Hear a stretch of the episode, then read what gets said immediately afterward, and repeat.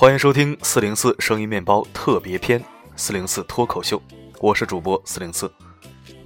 今天我们要讨论的主题素材源自一部近期正在热映的电视剧《中国式关系》。不知道正在收听的你是否看了这部剧？昨天是整个剧集的大完结，首映已经结束。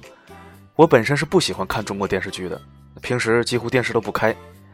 我们国家不是没有好的电视剧，有，但是相对而言少。或许是因为我觉得没有营养的电视剧太多了吧，觉得电视剧好看的少，乱七八糟的抗战片占领着中国电视节目的半壁江山，剩下的就是古装翻拍、乱拍，然后就是家长里短和广告，偶尔呢插播一点新闻和纪录片，这就是我认为的我们的电视节目。中国式关系是我近几年来为数不多的认真看完的电视剧之一，一开始也只是看到电视剧名字。觉得应该有点意思，应该不是一部没有营养的电视剧。中国式关系到底是什么样的关系模式呢？想看看跟自己解读的是否一样，于是就耐着性子看完了第一集和第二集，发现哎有点意思哈。刚开头，雍正爷陈建斌大叔就被夫人戴了个绿帽子。陈大叔不当皇帝的片子我还是第一次看，之前认识这个人是在《甄嬛传》和《新三国》，一个是雍正大帝，一个是奸雄曹操。前者貌似是被甄嬛戴了绿帽子，后者是经常给自己刀下的王侯将相戴绿帽子。啊，曹曹操有嗜好啊。在这部剧中呢，陈大叔的名字叫马国良，是一名处级官员。另一个女主角我也是第一次认识，之前只是听说过，没关注过她的作品，但是听过她的一句引用的名言：“且行且珍惜。”没错，就是国民渣老公文章的大夫人马伊琍。前两集是在两个人的撕逼中展开的，然后在马夫人的出轨中结束的。我想着，既然如此，那就跟一跟吧。不为别的，就想看看帝王风范的大男子主义者马国良先生是如何面对夫人出轨的现实，和如何解决婚姻破裂这个问题的。于是乎，就继续看了下去。在我看来，这部戏囊括了当代社会生活百态、职场关系、家庭难题。商战技巧和官场学问。我是一个喜欢分析人和事儿的人，所以今天我依然按照我的风格来分析这部剧中的几个主要角色，分析他们的性格、心理和行事风格，以及不同的人体现出的不同的人性。在我们的生活中会经常遇到这几类人，遇到这些人，你该如何解读他们，如何和他们相处？我来说出我的想法。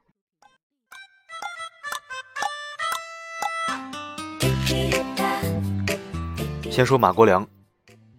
马国良呢，手握实权，前途坦荡，身处官场，言谈举止都是官气十足，走路喜欢背着手，张口闭口的就是“你们这些年轻人呐”。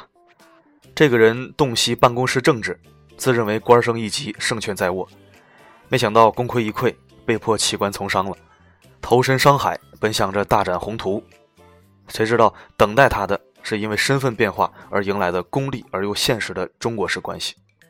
职场发生翻天覆地变化的同时，妻子的移情别恋也让马国良后院起火。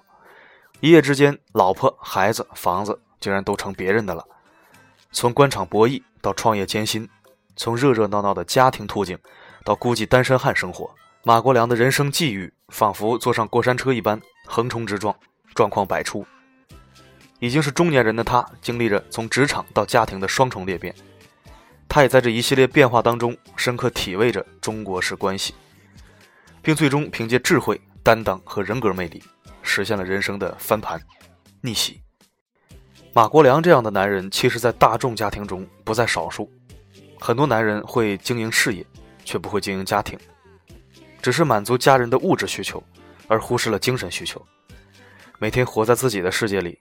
不跟家人沟通，以为下班回家吃个饭睡个觉就算是家庭生活了，不考虑妻子的感受，不在意孩子的成长，让很多家庭问题无法正常解决，积攒的越来越多，最后要么在沉默中爆发，要么就是婚姻出现问题，老婆无奈出轨和孩子越发叛逆，这两个选项肯定是决定婚姻是否继续的重要环节。如果一个家庭中的丈夫，父亲是这样的，那么就没有资格怪妻子出轨，怪孩子叛逆，这是我认为，因为人是感情动物，组建家庭不是例行公事，组建完了就万事大吉，完成任务了。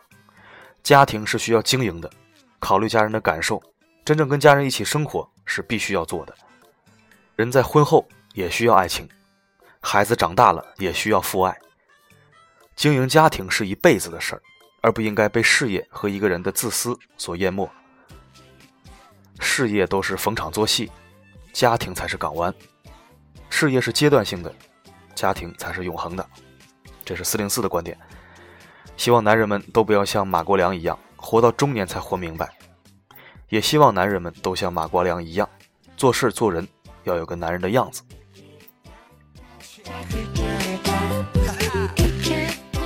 江一南是这部剧中的女主角，女一号。她是一位出名的出色的建筑师，从海外归来啊，荣归故里，准备修建一座现代化的养老院，实现自己的心愿。因为自己的爷爷在海外去世，他都没有去看上最后一眼。然后由于太忙，也没有照顾爷爷。爷爷是他唯一的亲人，他的父母呢早年双亡，啊，这样一个情节，他希望把这个情节寄于在中国啊，回国建立一个养老院。去完成心愿，但是却因为中对中国式的这种社会关系和这种人际感情啊人际关系缺乏了解和把握，在他的创业路上蹉跎艰难。剧中的江一楠，果敢理性，有着职场女强人决战商场、运筹帷幄的智慧和锐气，而也不失女性的温柔细腻，更在内心中保有一份善良和单纯。海外的生活经历、个性中的直接、思维方式的不同。都让他一度面对商战里的中国式关系，会感到很多不合适、不适应。在出租车上，他不明白司机为什么有规矩而不去遵守；在饭局上，他也不理解谈合作为什么要靠喝酒，而不是自己精心打造的项目方案。江一南很明显是从国外那种生活环境成长起来的，思想里没那么多拐弯抹角、勾心斗角的东西，这在国外社会或许是可以生存的。因为老外确实没我们中国人有心眼嘛，没有我们复杂，一是一，二是二，直来直去的，黑即白，很少有灰色地带。可是我们中国社会不一样，中国式关系确实是每一个想要在社会上打拼出成绩的人需要读懂的课题。江一楠很天真、单纯，容易相信人，做人有底线、有原则，也有操守，眼睛里也揉不得沙子。可是这样的人在中国社会关系里面就是会吃亏的，会被人算计、被人利用、被人卖了，还有可能帮别人数钱。好人喜欢跟他做朋友，因为他真诚可信；坏人也喜欢跟他做朋友或者做敌人，因为他没那么多心眼和城府。江一楠跟马国良一样，在剧中也被戴了绿帽子。结婚多年、深爱的丈夫竟然跟自己的助理私通，她竟然浑然不知。如果不是他的爱慕者小伙关强告诉他，他还蒙在鼓里，被人清理门户了都不知道。其实真不希望女人们都变得那么圆滑世故、狡诈复杂，但是没办法，社会险恶，人心更险恶，知人知面不知心嘛。女人还是应该懂得保护自己身体和心理不受侵犯才行。对于她的渣男丈夫，出轨被发现了之后，像个孙子一样下跪。祈求再给一次重新开始的机会，又是发誓，又是撕扯，又是耍无赖、玩报复、鱼死网破。这种人现实生活中很常见。虽然后来呢，这个人也算是个爷们儿，没有再纠缠不清，但是在剧中也充当了猪队友的角色，使得马国良被迫离开公司，把公司拱手让给别人。不管怎样，男人都不要这样，错了就是错了，挽回不了就像个爷们儿一样悔过。不要轻易当孙子，早知道如此，当初干嘛去了，是吧？女人也要有点洞察力，不要被渣男消费了青春，摧毁了三观。城市套路深，农村也一样，凡事还是长点心的好。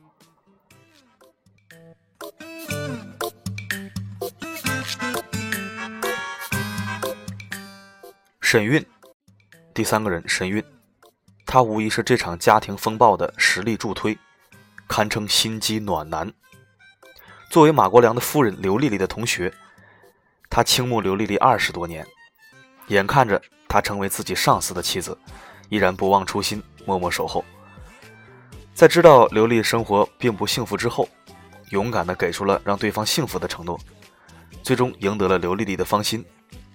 一个看似不那么光彩的第三者，却因为痴情和对一家人的体贴温柔，让人赋予这段半路感情更多的同情和体察。而在婚姻终结者之外，沈韵还是马国良的职场终结者，通过不光明的手段抢走了本该属于马国良的处长位置。成为马国良弃官从商的直接导火索。此后，在马国良之后的创业道路上，他也发挥着举足轻重的作用。纵观全剧，他和马国良从感情到职场，再到商战的较量，始终是贯彻始终。两个人棋逢对手，针锋相对，这样的戏码是非常精彩的。对于这种婚姻插足者，而且还插足成功的这种实力心机男，其实我并没有太多反感。一开始就是觉得这个人乘人之危，不择手段，挺阴险的。为什么说我不反感呢？在这里我要说，我不是说局外人站着说话不腰疼，我确实是这样想的。为什么这样的人能成功，并且在当今社会生活的家庭中能有市场？除了那一小部分的女方不自律以外，大多数是因为女方的原配确实不会经营婚姻和感情，以及家庭。很多矛盾和缝隙都是在细节上一点一点滋生，然后肆虐的。出了问题还不解决，采用无视、不理、逃避的方式，让矛盾激化，最终就会让那些外面有行情的女方有了出轨的条件，也给了插足者收获成功的机会。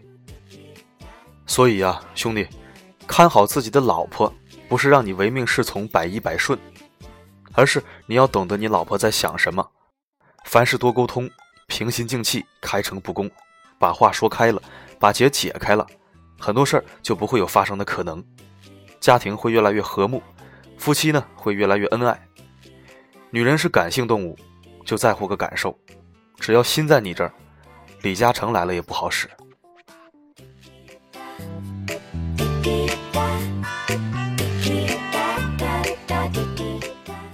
刘丽丽。是马国良的前妻啊，前妻。全剧一开始，马国良还是设计规划院的副主任，在家中沉默少语，每天一份报纸，一杯茶水，活在自己的世界里，对妻子、孩子都关心的很少。家庭矛盾也在常年的无声中不断积累、堆积，直到马国良撞见了刘丽丽与沈韵的拥抱，一场家庭风暴彻底爆发。刘丽丽是一个为了爱可以不顾世俗眼光的，一定要去追求自己真爱的女人。正是这样的性格，让她在和马国良生活了十八年之后，冒着被周围人的指责和所有的风险，毅然决然的和马国良离婚，投入到沈韵的怀抱。上面这段话呢，是刘丽丽的演员胡可说的。这个女人呢，在上面我说过了，就是属于那种比较感性的人，从头看到尾。虽然刚开始给老马戴绿帽子的时候会让人反感，甚至被骂得狗血淋头，但是最终你会发现，这个女人貌似不是那种嫌贫爱富的人。虽然像每一个女人一样都有那么点小虚荣，但是也能控制得住。她也知道自己什么事该想，什么事不该想，很清楚自己还是希望过那种平淡而幸福的日子。能过一辈子的人，只要是对自己好的，考虑自己感受的。让自己感到踏实、有安全感的就可以了。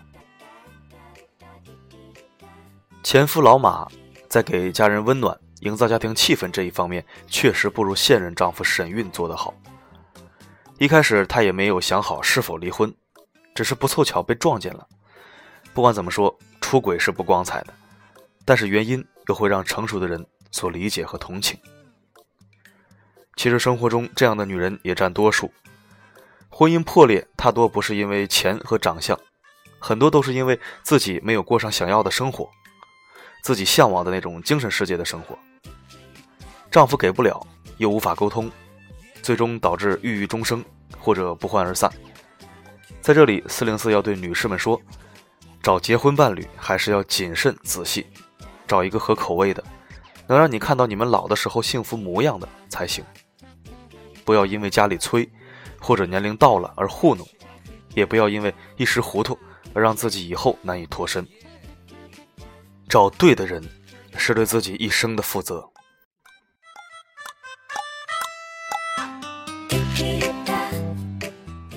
下一个人物是丈母娘剧中刘丽丽的母亲马国良的前丈母娘是个比较夸张的人。现实生活中，这样的吃饱了撑的没事干、没事找事的老阿姨啊，肯定是很少见的。谁要是说自己生活中有这号人物，那你真是上辈子积了大德了。这位丈母娘可以这样总结：嫌贫爱富，见风使舵，没事找事儿，家长里短，勾心斗角，偷听偷窃，典型的吃饱了撑的变色龙型的人物。不过能让我总结出这么多贬义词来，也证明老人家演技确实好。这种丈母娘说通俗了就是作，不作不是她性格。最后把女儿的第一段婚姻作没了，第二段婚姻也间接性的作进去了，这样才算是痛定思痛，大彻大悟了一回。女儿出轨被姑爷发现，老太太赶紧耍无赖，把老马赶走，把老沈八抬大轿的迎进来。沈运呢，把老马踩下去了，升官了。丈母娘一口一个沈大姑爷、沈大主任，叫的那个肉麻呀，跟伺候皇上似的伺候着新姑爷。看新姑爷不顺眼了，就改口成了姓沈的。反正就是一个让人哭笑不得的人物。生活中还真不是没有这样的，很多中国的婆婆和岳母就这副模样。有时候啊，儿女的婚姻问题都是这些熊老人折腾出来的。所以在结婚之前，要确保对方父母不会破坏你的婚姻。如果婚后才发现，那么建议一定要处理好，能沟通就沟通，不能沟通就把调解和润滑这种工作交给另一半来处理。自己呢，可以做一个微笑的、不往心里去的、左耳听右耳冒的弥勒佛。如果没有孩子，那你可以考虑换一个岳父岳母、公公婆婆。如果有孩子了，还是解决问题、化解矛盾比较好。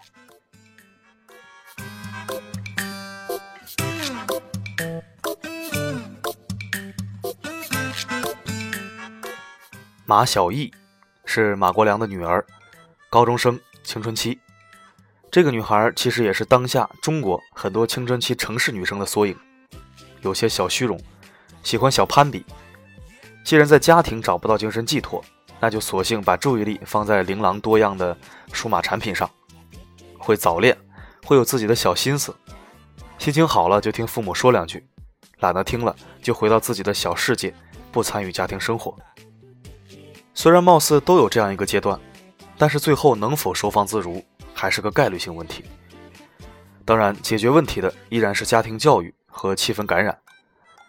马国良作为一个父亲，一个刚刚活明白的父亲，在看到女儿早恋感情失败后，给女儿上了一节浪漫的心理教育课，用特别的方式，让女儿懂得了什么是校园恋情，什么是社会恋情，该怎么活，该怎么做自己。要为这样的父亲点赞。在孩子走进死胡同、陷入迷茫的时候，用合适的方式拉孩子一把，跟他们平视沟通，把孩子当成大人去沟通，跟孩子交朋友，让孩子坦然的走出困境，这是值得每一个家长学习的。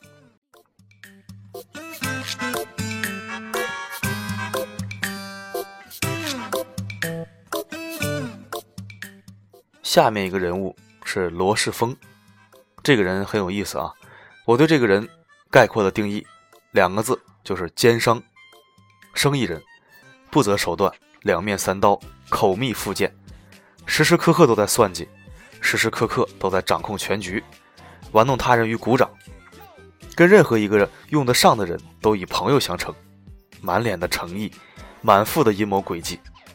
但凡这个人不能为自己所用了，马上优雅的踹下悬崖。这种人的确适合在商场上混，演技高超，总是满脸无辜的样子，去满脸无辜的捅刀子，然后满脸慈善的给你擦血。罗世峰算是这部剧的反派吧，表面上的儒商，暗地里的投机者、野心家。对于这种人，一定要抵得住诱惑，因为这样的人喜欢给你开出一个让你流口水的条件和价码，然后利用你，利用你这把刀去杀人，最后再把你扔了。在生意场和官场上，有些看似极为真诚的示好和对待，都要绷紧神经，好好想想对方到底要干嘛，为什么突然会对你这么好？如果实在想不出什么好的出发点来，那就别轻易伸手张嘴。有时候，即使你一防再防，防备到底，也未必能防得过对方的机关算尽。这点马国良做得好，对这种人敬而远之，保持距离，不亏不欠，不留把柄，不用后背对着这种人，所以一直安全无虞。沈韵虽然也很谨慎小心，但还是因为犹豫不决而成为了罗世峰的权杖，还是把自己搭进去了。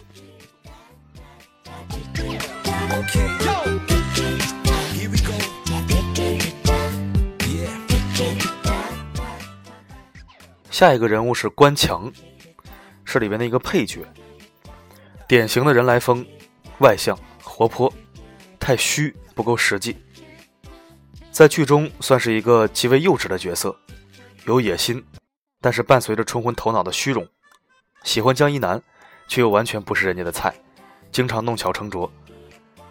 这个角色给我的印象就是太虚不实际，不能成为朋友。因为这个人总是喜欢在别人面前贬低自己，抬高别人，把自己说成狗屎，把别人说成再生父母，嘴上功夫玩的太厉害，让人感到不踏实。经常自称自己是胡同串子，其实各项言谈举止也表明了他就是个胡同串子。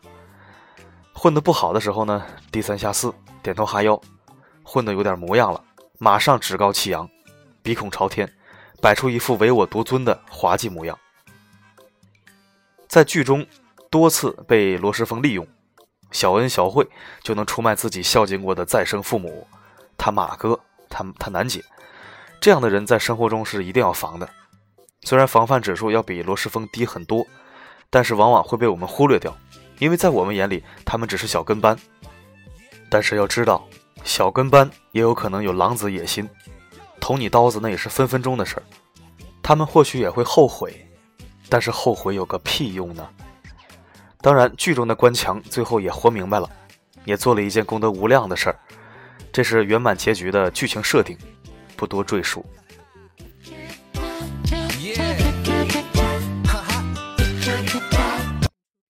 最后这个人物呢，是霍瑶瑶和金豆豆。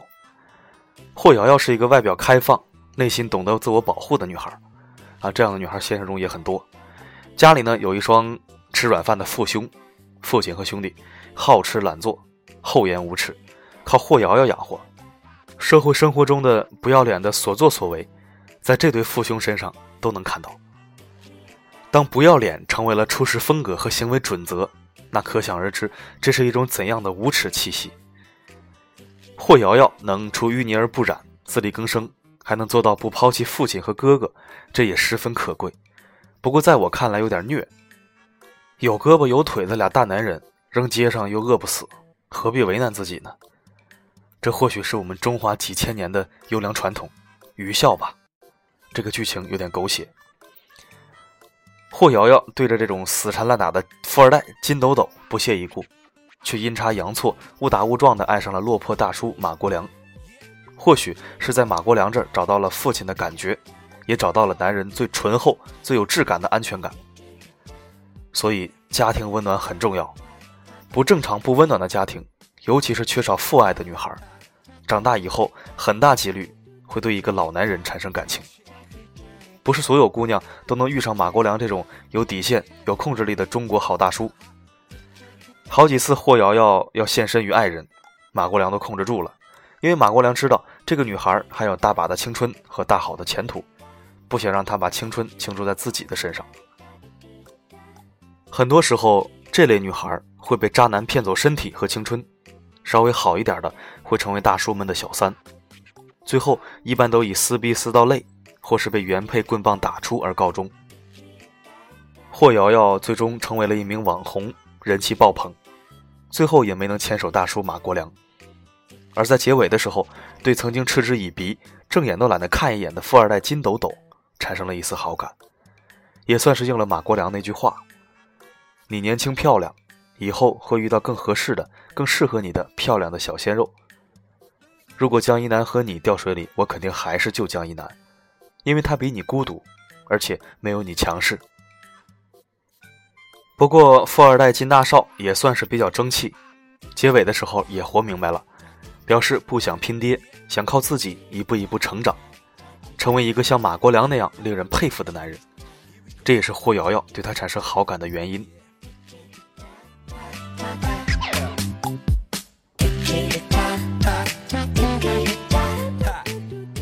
总的来说，这部剧直面中国式人情社会，辐射面广，故事曲折，人性复杂，具有很强的可读性。中国式与海归范儿的角色碰撞，从体制内向商海江湖的环境转变，不仅使得整个剧情成为现实社会的缩影，而且更富有张力和戏剧性。剧中所涉及的多重中国式关系、婚姻关系、家庭关系、友情关系、暧昧关系、上下关系。利益关系等等，相互冲突着又相互勾连，是社会现实的真实写照，很容易波动人们的神经，引发反响和共鸣，形成话题效应。四零四最后总结：男人是社会的主体，是家里的顶梁柱，是妻子的肩膀，是孩子的守护者，也是榜样，是一个家庭的经营者。虽然男人不是义务劳动者，但是却是不可推诿的。责任执行者，经营好家庭，处理好家庭关系，才能在事业上顺风顺水，无往不利。至于为什么我没有过多的去要求女人，而是因为很多问题是需要男人来解决的。如果你的女人侮辱了你的尊严，或者伤害了你，背叛了你，要么是你眼神不好使，摘了一朵水性杨花回到家，因为你不会看人，所以给自己酝酿了痛苦；要么。是你哪里做的不对了，你没意识到，又不给对方告诉你的机会，你不懂得经营感情和婚姻，最终才吃了人生败仗。做人做事，不要做没有活明白的马国良、江一南、关强，要做活明白的老马、南姐和小关子。中国式关系捋清了，你就活明白了。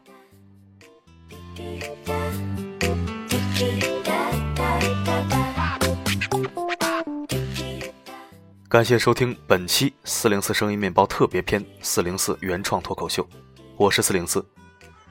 如果你有好的话题和文章，可以随时与我私信沟通，我读你听。希望我的声音可以温暖你的耳朵。